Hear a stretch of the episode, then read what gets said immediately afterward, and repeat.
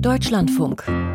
Corso. Kunst und Pop. Ich muss nochmal auf Harry Styles zurückkommen. Ein Ritual auf seinen Konzerten ist ja, dass er Fans beim Coming Out hilft. Da schreiben dann junge Menschen auf Plakate, hilf mir beim Coming Out. Harry Styles greift das auf, das Plakat wird auf den großen Bildschirm projiziert und alle freuen sich. Ich habe das jetzt so ein bisschen lapidar beschrieben. Ganz so leicht ist es natürlich immer noch nicht mit dem Coming Out als LGBTIQ-Person, auch nicht im Jahr 2024. Aber Musik macht es womöglich einfacher. Eine Studie der TU Dortmund untersucht, welchen Einfluss Musik auf den Coming-out-Prozess hat. Veronika Bock hat sich darüber mit der Studienleiterin Ann-Christine Herget unterhalten.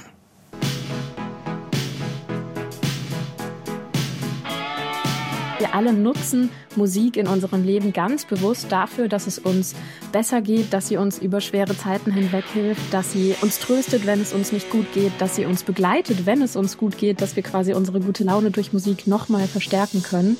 I want to break free.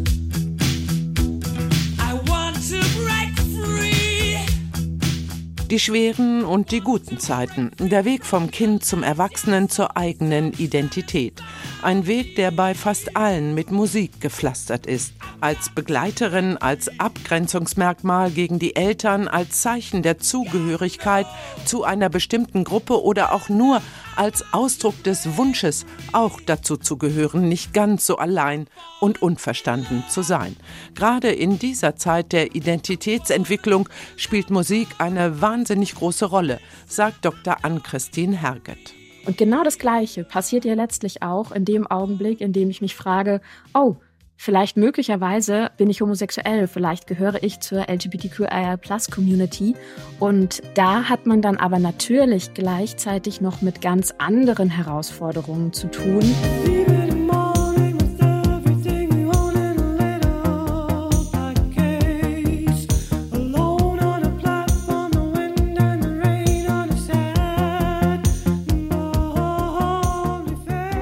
Die Wirkung von Musik ist wissenschaftlich längst erwiesen, doch bisher wurde die queere Community kaum beachtet.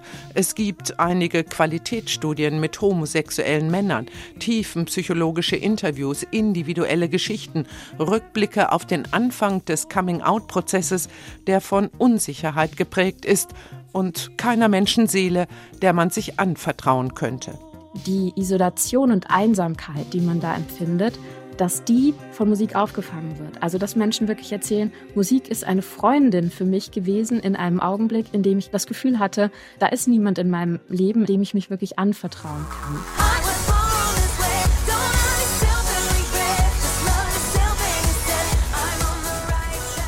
Oder aber auch Music as Mobile Closet, also dass Menschen wirklich Musik dazu nutzen können, um so ein kleines bisschen zu steuern, in welchen Bereichen sie sich jetzt vielleicht schon outen und in welchen noch nicht. Also dass man in Kontexten, in denen man vielleicht noch nicht als homosexuell oder schwul auftauchen möchte, Musik hört, die überhaupt gar keine Möglichkeit der Interpretation in diese Richtung zulässt.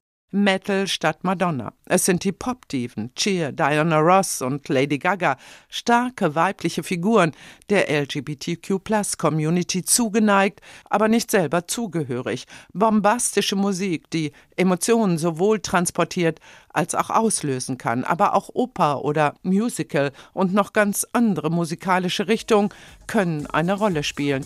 Ein Metal-Song, der davon erzählt, zu sich selber zu stehen, Verantwortung für sich zu übernehmen. Auch er kann zu einer ganz persönlichen Coming-out-Hymne werden.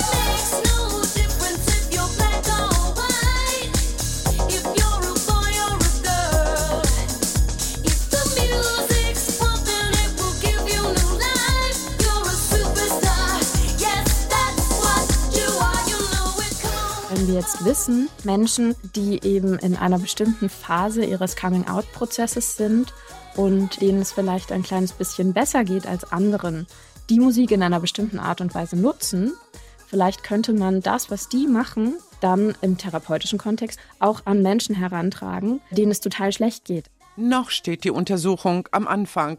Noch werden nur homosexuelle Männer für die Studie gesucht, da es nur für diese Gruppe überhaupt schon erste Thesen gibt, die sich jetzt bewahrheiten müssen. Ein Anfang, sagt Ann-Christine Herget und spricht von Mutmanagement von Musik, die stärkt, gerade in diesen zunehmend rauen Zeiten für die LGBTQ-Plus-Community.